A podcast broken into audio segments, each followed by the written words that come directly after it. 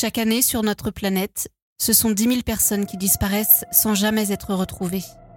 Ce sont plus de 400 000 hommes, femmes, enfants qui sont victimes d'homicides volontaires, assassinés par un proche ou un inconnu. Ce sont donc autant d'affaires criminelles et mystérieuses qui se retrouvent à faire la une des infos, des discussions sur Internet, des journaux télévisés, des flashs radio, avec pour seul objectif connaître la vérité. Une vérité qui, malgré les apparences, n'est jamais très loin. Le 12 avril 2016 est une journée qui commence comme toutes les autres dans la petite ville de Yorkton, située dans la province de Saskatchewan, au Canada. Ce jour-là, Mekaila Bali, une jeune fille de 16 ans, est déposée par sa grand-mère Margaret dans son lycée, le Sacred Heart High School, entre 8h10 et 8h20. Mais lorsque cette dernière va la chercher à 14h30, Mekaila est aux abonnés absentes.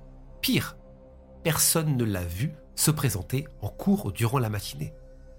Margaret informe immédiatement Paola, la mère de Mekaila, et la disparition est signalée à la police de Yorkton. Ce que la famille ne sait pas, à ce moment-là, c'est qu'elle ne reverra plus Mekaila. La jeune fille s'est comme volatilisée. C'est simple. On ne sait absolument pas ce qui a bien pu lui arriver, ni où elle se trouve, encore aujourd'hui, en 2023. Ce qui va intriguer particulièrement les enquêteurs, ce sont les derniers mouvements de Mekaila, ce fameux 12 avril 2016 des mouvements qui ont été entièrement enregistrés par les caméras de vidéosurveillance de la ville.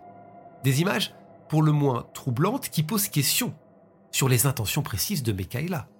Pourquoi n'est-elle pas allée en cours ce matin-là comme prévu? Pourquoi a-t-elle immédiatement quitté le lycée après que sa grand-mère l'ait déposée? Pourquoi a-t-elle fait des allers-retours dans un restaurant de la ville? Pour quelle raison cherchait-elle à se rendre absolument à la banque?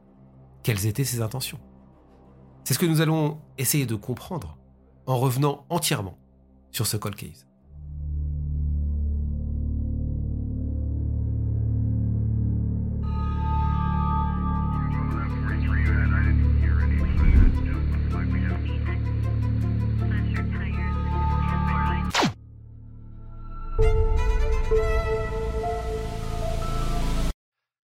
Mekaila est née le 2 juillet 1999 à Regina, au Canada, sous le nom de Mekaila Margaret Kim Nibergol.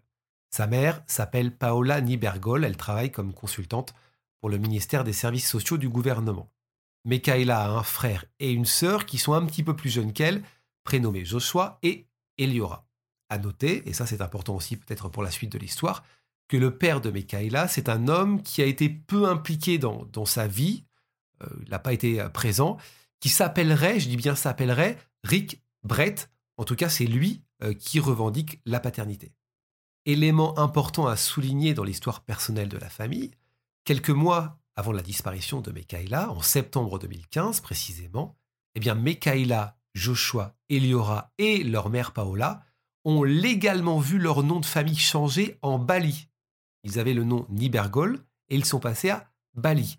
J'ai essayé de creuser, j'ai essayé de faire des recherches euh, sur les raisons de ce changement. Je n'ai trouvé aucun motif, aucune raison euh, sur le changement de nom de famille.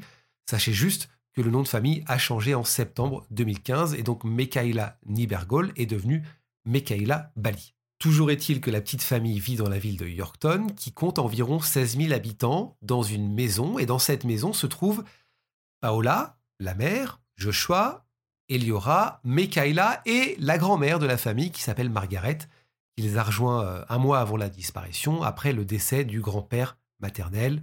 Elle s'est retrouvée toute seule et du coup, euh, Paola a proposé à sa mère de les rejoindre pour vivre avec eux.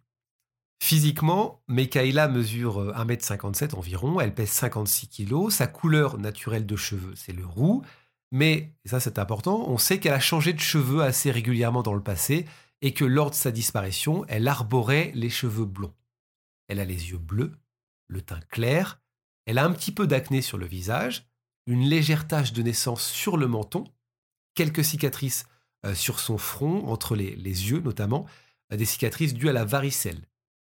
Elle a toute une rangée également de cicatrices sur sa cuisse dues à une automutilation antérieure. Et il lui arrivait assez régulièrement de porter des lunettes. Selon Paola Bali, sa fille était une enfant timide, calme, une enfant tout à fait ordinaire qui préférait rester à la maison plutôt que d'aller voir ses amis ou de faire la fête. Elle était invitée des fois à des soirées et bah, souvent elle refusait les invitations, elle préférait euh, rester tranquille chez elle. Et ça ne veut pas dire qu'elle n'avait pas d'amis, elle avait un, petit groupe d'amis, notamment deux copines assez proches, on en reparlera tout à l'heure. Avant sa disparition, elle jouait du violon, elle participait activement au club de théâtre de son lycée, ça faisait plusieurs années qu'elle pratiquait le théâtre. Et en plus du théâtre, c'est vrai que la musique était quelque chose qui la faisait vibrer. Euh, elle pouvait pas passer une journée sans écouter de la musique, sans jouer du violon et sans jouer de l'accordéon depuis euh, ses 16 ans. Eh bien, elle avait reçu un, cadeau assez inestimable pour elle, un accordéon. Elle avait toujours eu cette envie de jouer de l'accordéon et c'est ce qu'elle faisait du coup depuis quelques mois, depuis ce fameux cadeau reçu pour ses 16 ans. En plus de ça, elle était fan de la série Hunger Games, du jeu vidéo League of Legends. Et euh, selon l'une de ses amies du lycée, eh bien, c'était une fille attentionnée euh, très consciente des besoins de ses copines dans sa vie quotidienne au lycée, elle était présente. Et selon la mère de Mekaïla, c'est important, euh, elle n'avait aucun antécédent de disparition. Elle n'avait jamais tenté de, fuguer. Elle ne s'était jamais euh, plainte réellement de quoi que ce soit. Ça, c'est la version de, Paola, la maman. Même si, depuis quelques mois, elle était victime, euh, on va dire victime de moqueries par rapport à son acné. Autre chose qui peut être important à signaler, nous sommes en 2016, Mekaela est dans l'année de ses 17 ans, et comme beaucoup d'ados, elle passe énormément de temps sur son téléphone portable. En plus, euh, on est en plein développement à ce moment-là des réseaux sociaux, des forums de discussion en ligne. Euh, elle passe beaucoup de temps, elle, sur justement sur les, forums de discussion en ligne. Elle rencontre aussi des gens euh, sur Internet, des gens qu'elle ne connaît pas. Elle lit aussi une certaine amitié avec ces gens-là, on en reparlera tout à l'heure mais euh, elle ne s'est jamais, selon ses amis, vraiment étendue sur ses rencontres en ligne. Nous arrivons maintenant au fameux 12 avril 2016, le jour de la disparition de Mekaila. Une journée qui a pu en grande partie être chronologiquement reconstituée en détail grâce à des déclarations de témoins et surtout grâce à l'examen de centaines d'heures d'images de vidéosurveillance de la ville de Yorkton. Ça a pris euh, plusieurs mois pour que tout puisse être regroupé. Et voici donc tout ce que l'on sait de façon euh, quasi certaine sur ce 12 avril. Ce matin-là, Mekaïla se réveille aux alentours de 6h30. Elle doit commencer les cours à 8h30 pour finir à 14h30. Ensuite, elle a un récital de violon. C'est sa grand-mère, Margaret, qui doit l'emmener et venir la chercher. Mekaïla va envoyer un texto ce matin-là à 6h41 à Oksana, c'est euh, l'une de ses deux meilleures copines, qui est un petit peu plus âgée qu'elle, hein, puisqu'elle va quasiment avoir 18 ans, pour lui faire une demande particulière. Elle lui demande de l'emmener à la banque.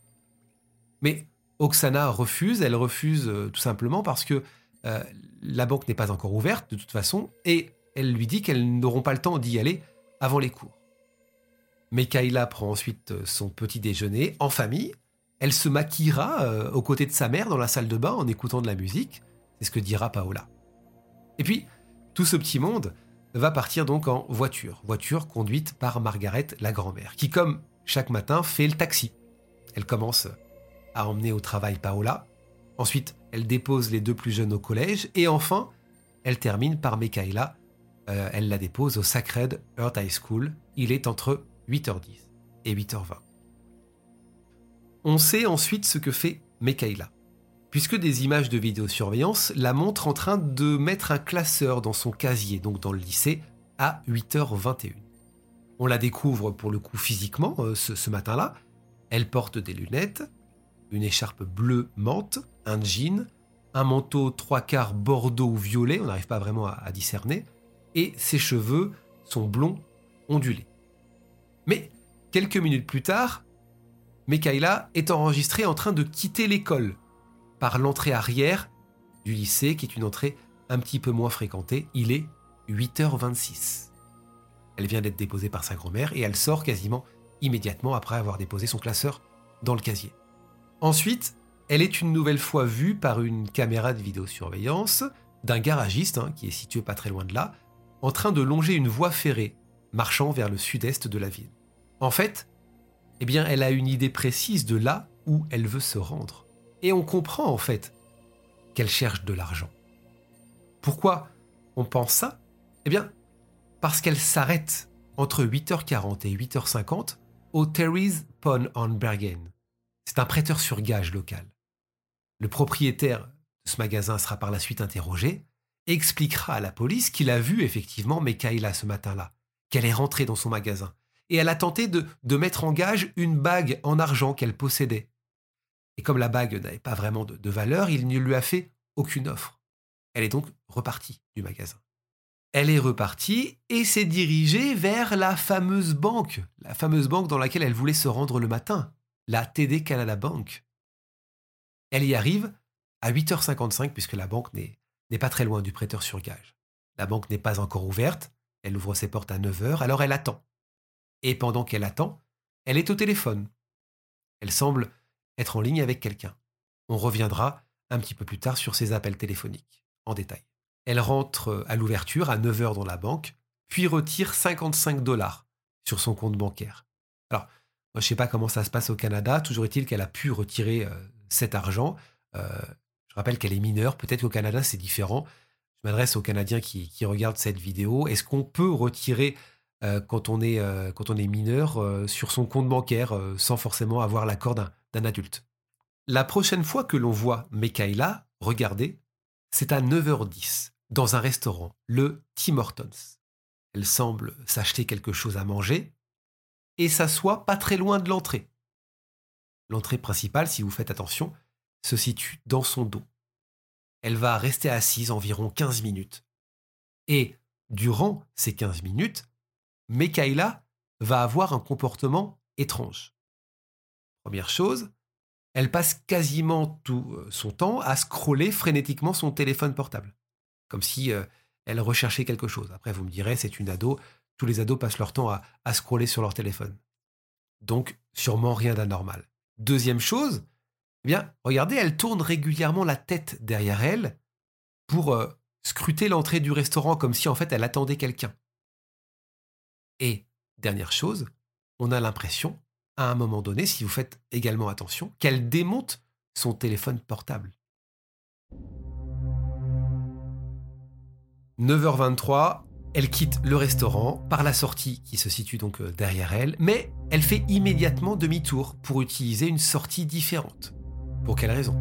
Une fois sortie du restaurant, la caméra de vidéosurveillance d'une cacaillerie euh, la filme se dirigeant vers le nord jusqu'à ce qu'elle soit hors du cadre. Au cours des 25 minutes qui vont suivre, eh bien, elle va une nouvelle fois avoir des mouvements étranges, puisqu'elle est repérée par plusieurs caméras à proximité du restaurant. En fait, on comprend qu'elle ne quitte pas euh, la zone du restaurant et elle tourne autour pendant ces 25 minutes. Et d'ailleurs, à 9h42, regardez, on la voit revenir au restaurant. Elle est au téléphone. Et elle s'assoit à une autre table, mais ce coup-ci face à l'entrée.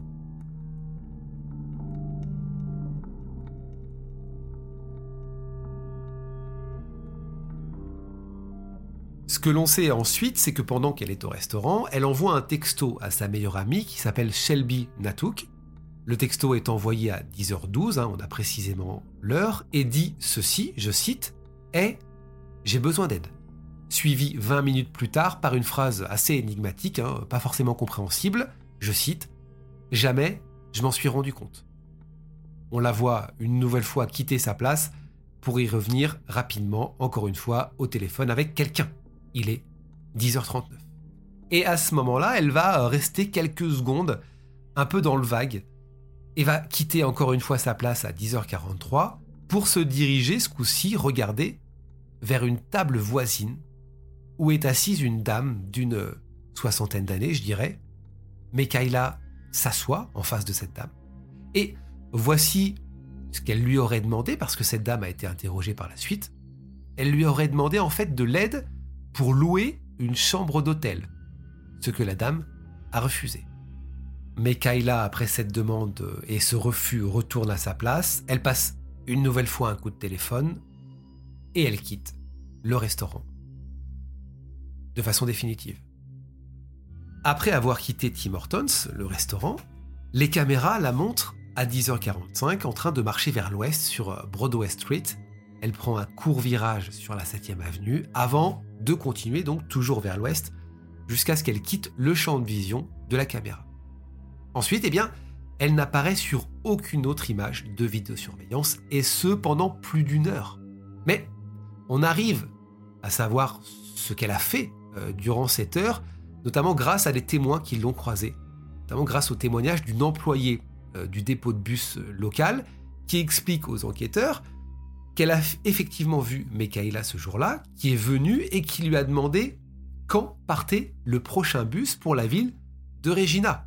Et lorsqu'elle lui a répondu que le prochain bus n'était pas avant 17h, eh bien est partie sans acheter de billets.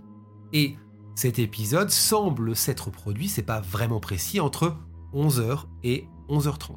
Ensuite, on sait qu'à 11h35, Mekaïla envoie un autre SMS à sa copine Shelby. Voici ce qu'elle lui dit, je cite, On se voit au déjeuner à l'école. Et effectivement, à 11h59, eh Mekaïla retourne au lycée. Mais ça va être assez bref. Regardez, elle est une nouvelle fois enregistrée à midi 01 à la cafétéria elle croise deux élèves avec qui elle semble discuter, encore une fois brièvement. Selon les élèves qui seront interrogés plus tard, elle leur a fait part à ce moment-là de sa volonté de prendre un, bus pour Regina, pour des vacances, ce qu'elle aurait dit. Ensuite, elle quitte à nouveau le lycée et les caméras l'enregistrent en train de quitter l'école à midi 03. Ce sont ici les toutes dernières traces de vie physique de Mekaila. Parce qu'après ça, aucune autre caméra ne l'enregistrera. Les seuls éléments que possédera la police, ce sont des témoignages. C'est comme ça en fait qu'on arrive à prolonger un petit peu ses mouvements après ce, cette heure-là, après midi 03. Elle aurait été vue un peu plus tard au restaurant qui s'appelle le Trace Stop, situé à environ 1,5 km de son lycée, un restaurant rattaché au dépôt de bus, hein, c'est vraiment à côté, et dans ce resto, elle commande un déjeuner, elle commande de quoi à manger et elle paye avec l'argent retiré le matin même à la banque. Selon encore une fois des témoins, elle aurait quitté donc le restaurant entre 13h et 13h45, c'est assez large. Et après ça, eh bien, personne ne se souvient l'avoir vue. Et elle n'apparaît sur aucune image de vidéosurveillance. La police a pu vérifier qu'elle n'était montée dans aucun bus ce jour-là. Elle n'a pas pris le bus en tout cas pour partir. Et les mouvements de Mekaïla s'arrêtent donc ce jour-là à 13h45. Son téléphone portable s'éteindra le lendemain matin à 6h51. Selon la police, euh, elle n'a depuis utilisé aucun de ses comptes de réseaux sociaux. Elle n'a également pas utilisé son compte bancaire depuis sa disparition et, chose importante, eh bien, quand elle est partie, quand elle a disparu, elle n'avait pas de passeport sur elle. Ce qui fait que c'est quasiment impossible, en tout cas de façon légale, à ce qu'elle ait pu quitter le pays. Passons maintenant en revue tout ce qui a pu être dit par les témoins ou vu sur les images de vidéosurveillance pour essayer d'émettre des hypothèses, des analyses, essayer de, comprendre. Et vous allez me dire ce que vous en pensez, mais tout laisse croire que Mekaïla avait l'intention de partir seule ou non d'ailleurs ce jour-là. Qu'est-ce qui nous fait dire ça? Pourquoi on, peut émettre cette réflexion? Bien, il y a, y a pas mal de choses qui vont dans ce sens. Et Parmi ces choses, je vais aussi inclure les spéculations en ligne, et vous comprendrez pourquoi tout à l'heure. Première chose à mettre en avant, il y a cette volonté de trouver de l'argent et assez rapidement. Elle envoie un SMS à sa copine le matin, euh, alors qu'elle vient de se réveiller, pour lui demander de la conduire à la banque, et en plus on va apprendre des choses au fur et à mesure de l'enquête. On apprend que elle avait déjà sollicité cette copine qui s'appelle Oksana la veille à 16h35 par SMS en lui demandant déjà de la conduire à la banque, ce qu'elle a refait donc le lendemain matin. Et on apprend aussi, grâce au rapport détaillé de ces appels téléphoniques, que Mekaïla a contacté à trois reprises la veille de sa disparition la banque dans laquelle elle s'est rendue le lendemain pour consulter son compte et effectuer un transfert de 25 dollars. Ce qui est assez étrange quand on parle de l'argent de Mekaïla, c'est qu'elle l'avait expliqué euh, à Oksana, notamment sa, copine, qu'elle disposait sur son compte bancaire de 5000 dollars. Sauf que ça, ce n'est absolument pas vrai. En tout cas, pas sur son compte bancaire. Toujours sur cette hypothèse selon laquelle Mekaïla a eu cette intention de, de, partir, il y a les différents témoignages de ses connaissances ou de ses amis de lycée qui rentrent en compte. Souvenez-vous les deux qu'elle croise le matin à la cafétéria, là, aux alentours de, midi, bah, elle leur dit qu'elle veut prendre le bus, qu'elle veut partir à Regina. Et les camarades, d'ailleurs, euh, ont estimé que ce jour-là, les actions euh, de Mekaïla étaient intentionnelles. Elle avait vraiment euh, l'intention de partir. Et d'ailleurs, ils regrettent après coup. Ils disent aux enquêteurs, c'est vrai que c'était sa décision, mais on s'en veut un peu de, ne pas avoir creusé à ce moment-là. Et puis il y a le témoignage important de son ex-petit copain, qui raconte avoir échangé par SMS avec la jeune fille la nuit précédant sa disparition et qu'elle lui aurait dit dans ces échanges qu'elle avait envie de partir parce qu'elle était, je cite, triste, qu'elle voulait vivre dans, une ville un peu plus grande que Yorkton, et notamment la ville de Regina. Autre témoignage très important, les témoignages de Shelby et Oksana, les deux copines, les deux meilleures copines de Mekaila, qui affirment aux enquêteurs avoir déjeuné euh, avec Mekaila la veille de sa disparition, le lundi 11 avril. Et elle leur aurait euh, dit à ce moment-là qu'elle avait très envie de, voyager, soit d'aller à Regina, à Moose ou à Saskatoon, qui est une ville euh, à environ 300 km de Yorkton. Des noms de villes peut-être qui n'ont pas été cités par hasard, on y reviendra. Et si Mekaila voulait quitter sa vie? Et si elle n'était pas heureuse? Et si finalement le climat familial n'était pas si serein que ça? C'est en tout cas ce que laissent penser certains messages sur les réseaux sociaux et c'est là qu'on arrive sur les spéculations en ligne. Ce ne sont que des spéculations, mais elles ont été au cœur de l'enquête, donc je trouve qu'elles sont importantes à, mettre en avant. La plupart de ces détails qui ont donc euh, été euh, mis en ligne proviennent de personnes qui prétendent être d'anciens camarades de classe de Mekaïla. Et selon ces personnes, eh n'était pas vraiment la jeune fille dépeinte par les médias. Elle était beaucoup plus déprimée qu'elle ne l'était présentée. C'est une jeune fille qui étouffait à l'école et qui, parfois, consommait de la drogue. D'autres sont allés beaucoup plus loin et ont affirmé que Paola, la mère de Mekaela, était une fanatique religieuse. Et que la raison euh, pour laquelle le père de Mekaela n'était pas impliqué dans sa vie, bah, c'est tout simplement parce qu'il n'a pas eu de place, il a été mis de côté par euh, Paola, tout simplement parce que lui ne voulait pas aller à l'église. Il y a donc eu euh, ces spéculations selon lesquelles Mekaïla s'est enfuie pour s'éloigner de sa mère et euh, de cette vie à la maison idéale, entre guillemets. Et d'ailleurs, ce mal-être eh bien, a été exprimé, ça c'est vrai, a été exprimé quelques mois plus tôt sur les réseaux sociaux par Mekaïla. Mais euh, Paola, sa mère souligne que ces messages sont, anciens et ne sont plus d'actualité, en tout cas au moment de, sa disparition, que cet épisode est passé, cet épisode de mal-être est passé.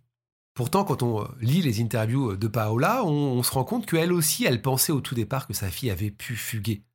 Elle a émis cette hypothèse, mais elle s'est ravisée euh, finalement euh, assez rapidement lorsqu'elle a réalisé que bah, qu'elle avait oublié ses médicaments contre, contre l'acné, qu'elle avait oublié son, son maquillage et l'argent qu'elle gardait à la maison en cas d'urgence. L'argent n'avait pas été touché. Et on peut se poser la question, c'est vrai que si Mekaïla rechercher absolument de l'argent ce jour-là, pourquoi elle n'a pas pioché dans, dans l'argent qui, selon euh, les différents médias, se situe dans la maison? Il y avait une grosse somme d'argent euh, dans, cette maison qui était gardée, euh, gardée au chaud. Peut-être que d'une, elle n'avait pas le, code, les clés, et peut-être qu'elle s'était dit que, qu'elle ne voulait pas que, que, sa mère se rende compte qu'elle avait piqué dans l'argent. Pour disparaître, elle a préféré peut-être se débrouiller toute seule. De son côté, et ça c'est important à mettre en avant, la police va traiter et traite toujours d'ailleurs aujourd'hui la disparition de Mekaïla comme une affaire de disparition volontaire, en mettant en avant que bah, qu'il n'y a aucune trace, aucune preuve d'acte criminel. C'est vrai qu'on n'a pas de sang, on n'a pas de corps, on n'a rien de véritablement suspect. Le seul potentiel suspect qui a été interrogé à l'époque, c'est un homme grand, musclé, avec un, tatouage reconnaissable d'une croix enflammée sur le, bras gauche, qui a été vu aux côtés de Mekaïla au restaurant au Trail Stop. Mais cet homme s'est présenté de lui-même assez vite à la police quand euh, il a su qu'on le recherchait, puisque son tatouage a été partagé dans, les médias. Et euh, la police l'a interrogé. Et en fait, il s'est avéré qu'il n'était pas avec Mekaïla, il l'a juste croisé et il lui a juste ouvert la porte à la sortie du restaurant. C'est tout autres éléments qui peuvent aller dans le sens de la fuite volontaire. Quand ces réseaux sociaux sont analysés, notamment par les internautes, hein, parce que comme toutes les, grandes disparitions qui sont médiatisées, une enquête en ligne se met en place, quelque chose attire l'attention. On s'aperçoit qu'il n'existe pas un compte Instagram au nom de Mekaïla, mais deux. un premier compte euh, qui semble être son, véritable profil, hein, puisqu'il y, a des photos de ses amis, elle a également des photos d'elle en, selfie. Mais sur l'autre compte Instagram, il n'y a aucune photo. Il n'y a aucune photo, il y a un seul mot. Un seul mot écrit en biographie du compte Instagram, et ce mot fait assez froid dans le dos. Il dit au revoir. Et c'est tout. Mais rien, rien ne nous prouve que ce n'est pas une mauvaise blague ou une plaisanterie, que ce n'est pas un compte qui a été euh, créé euh, pendant la disparition de, de Mekaïla par, par un internaute. Dernière chose qui va vous laisser peut-être un peu plus perplexe. Le jour de la disparition de Mekaïla, sa meilleure copine Shelby lui a envoyé un message sur Snapchat. Et figurez-vous que ce message a été ouvert et lu en juillet 2016, trois mois après sa disparition. Elle a essayé ensuite, quand elle a vu ça, de lui renvoyer d'autres messages, mais les autres messages n'ont pas été réouverts. Le seul message qui a été lu, c'est le message qu'elle lui a envoyé le jour de sa disparition et qui a donc été lu trois mois plus tard. Autre hypothèse qui n'est pas à exclure, celle d'une mauvaise rencontre en ligne. J'ai commencé à vous expliquer un peu plus tôt dans la vidéo que Mekaïla passait pas mal de temps sur les réseaux sociaux et sur les forums en ligne. Et un message posté le 1er mars 2016, donc quelques semaines avant sa disparition, laisse penser qu'elle était en recherche d'amis. Voici ce qu'elle a écrit donc le 1er mars 2016, à la fois sur son euh, Snapchat et sur l'un de ses comptes Instagram, si le deuxième lui appartient. Je cite Je cherche des amis Snapchat car je n'en ai pas dans la vraie vie. Ajoutez-moi. Trois petits points. Et on imagine facilement que des personnes ont pu l'ajouter sur Snapchat. Elle a donc pu discuter, échanger euh, sur Snapchat, peut-être envoyer aussi des photos. Euh, alors moi, je suis pas un grand utilisateur de, Snapchat, mais je crois qu'on peut envoyer des photos sur Snap et les photos disparaissent assez rapidement au bout de, quelques secondes. Les enquêteurs sont allés dans ce sens, ils ont euh, déployé des, efforts considérables pour acquérir des informations sur son historique en ligne, mais c'est ce qu'ils ont déclaré à la presse, bah, les lois américaines sur la protection de la vie privée ont considérablement retardé leur travail. Ce sont, des, sont des, retards trop importants. C'est-à-dire que même encore aujourd'hui, ils n'ont pas accès à l'historique euh, des réseaux sociaux. En plus de ça, la mère de Mekaïla, Paola, euh, a soutenu les enquêteurs, leur a donné tous les, mots de passe des, différents réseaux sociaux de Mekaïla. Euh, on sait qu'elle utilisait trois messageries en particulier, Snapchat, Instagram et une application de messagerie que moi je ne connaissais pas, j'ai découvert du coup en préparant cette vidéo qui s'appelle Kik et qui permet, si j'ai bien compris, d'échanger avec tout le monde. Il suffit juste bah, de s'inscrire en utilisant une adresse mail et un mot de passe, pas besoin d'un numéro de téléphone. D'ailleurs, ça avait été décrié cette, cette application à un certain moment parce que le contrôle parental n'était pas, vraiment là, en tout cas à l'époque. Et c'est aussi là-dessus que les enquêteurs ont envie de, se pencher. Euh, cette messagerie Kik, elle pose beaucoup de questions. A-t-elle rencontrer quelqu'un par cet intermédiaire? Cette hypothèse paraît probable. La première chose intrigante qui va dans ce sens provient des deux amis de Mekaïla, vous Shelby et Oksana, des amis avec qui elle, traîne très souvent, elle traînait très souvent.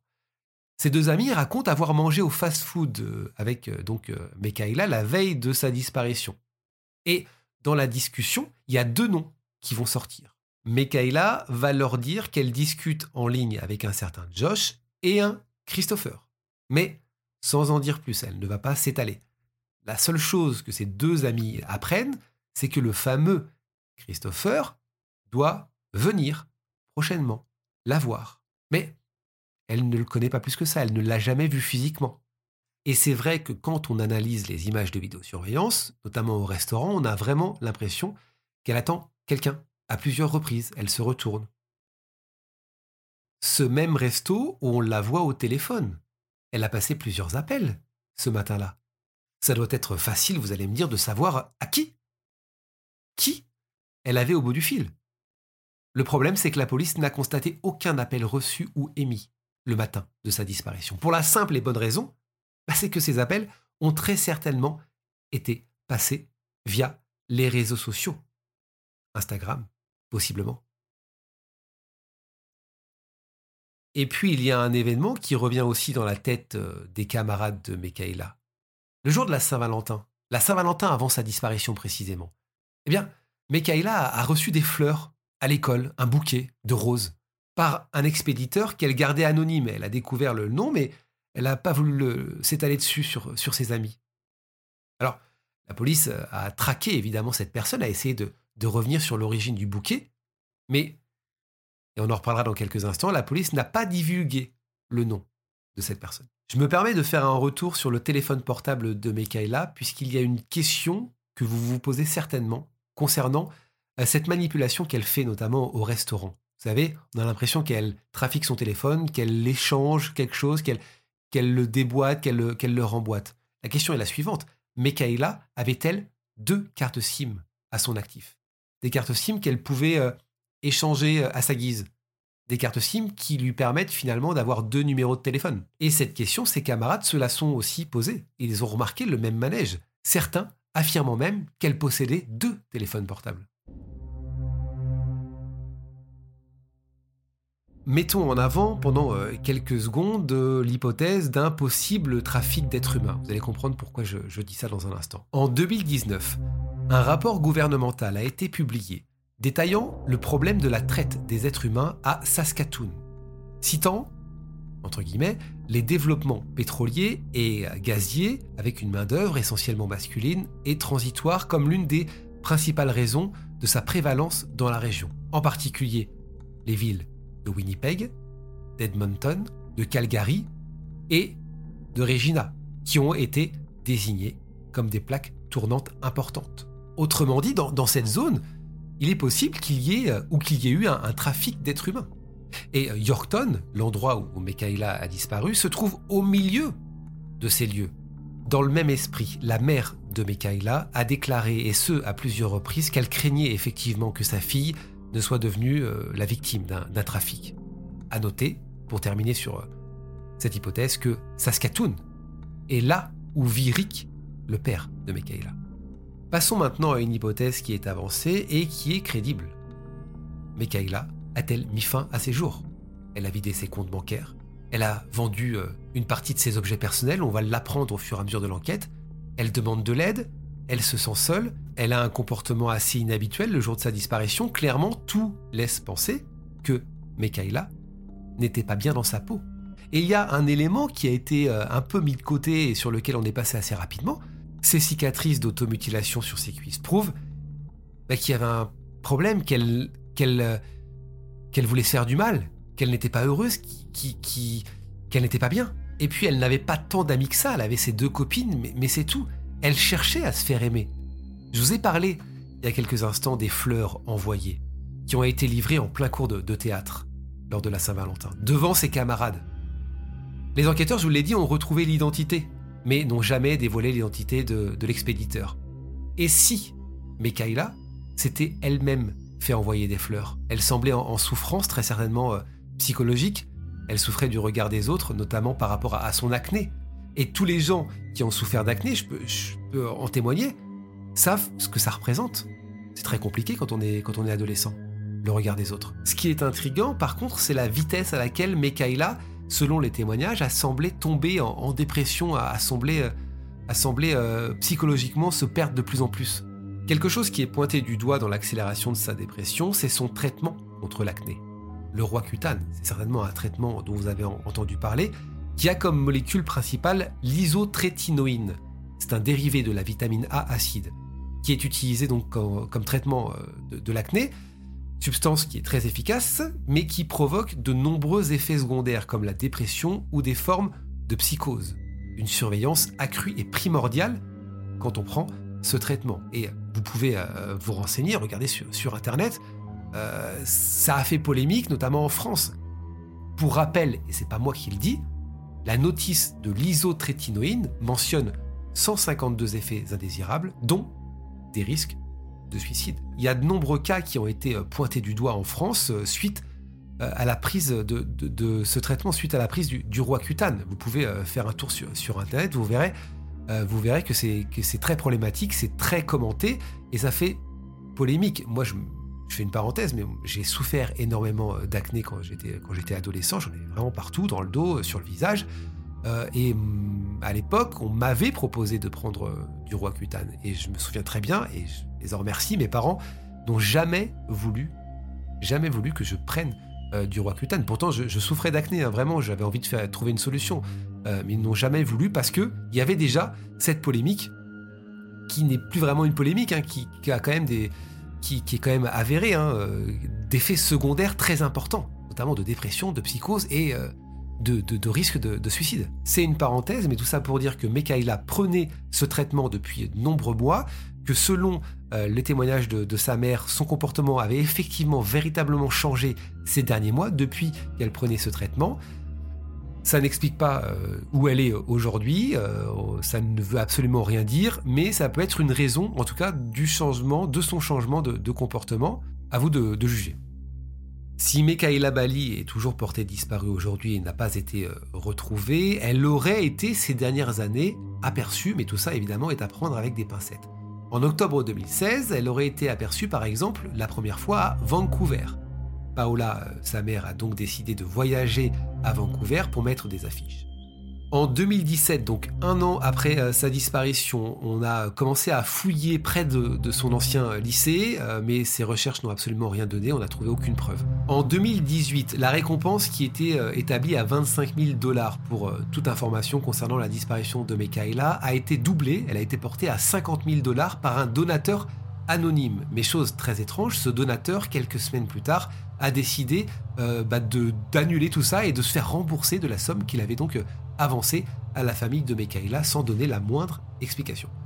Le 8 août 2019, c'est la dernière fois qu'on entend véritablement parler de Mekaïla Bali.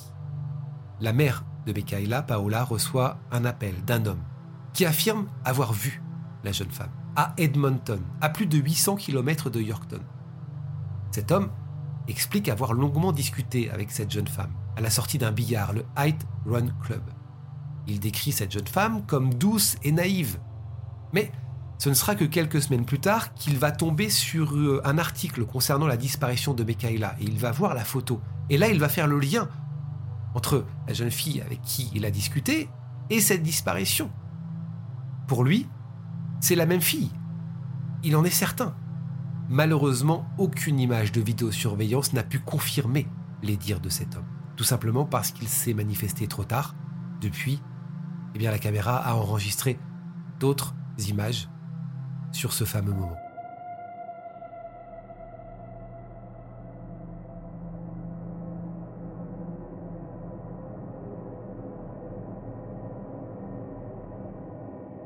Si vous souhaitez découvrir toutes les images qui concernent cette affaire, rendez-vous dès maintenant sur notre chaîne YouTube Charlie Frigoul.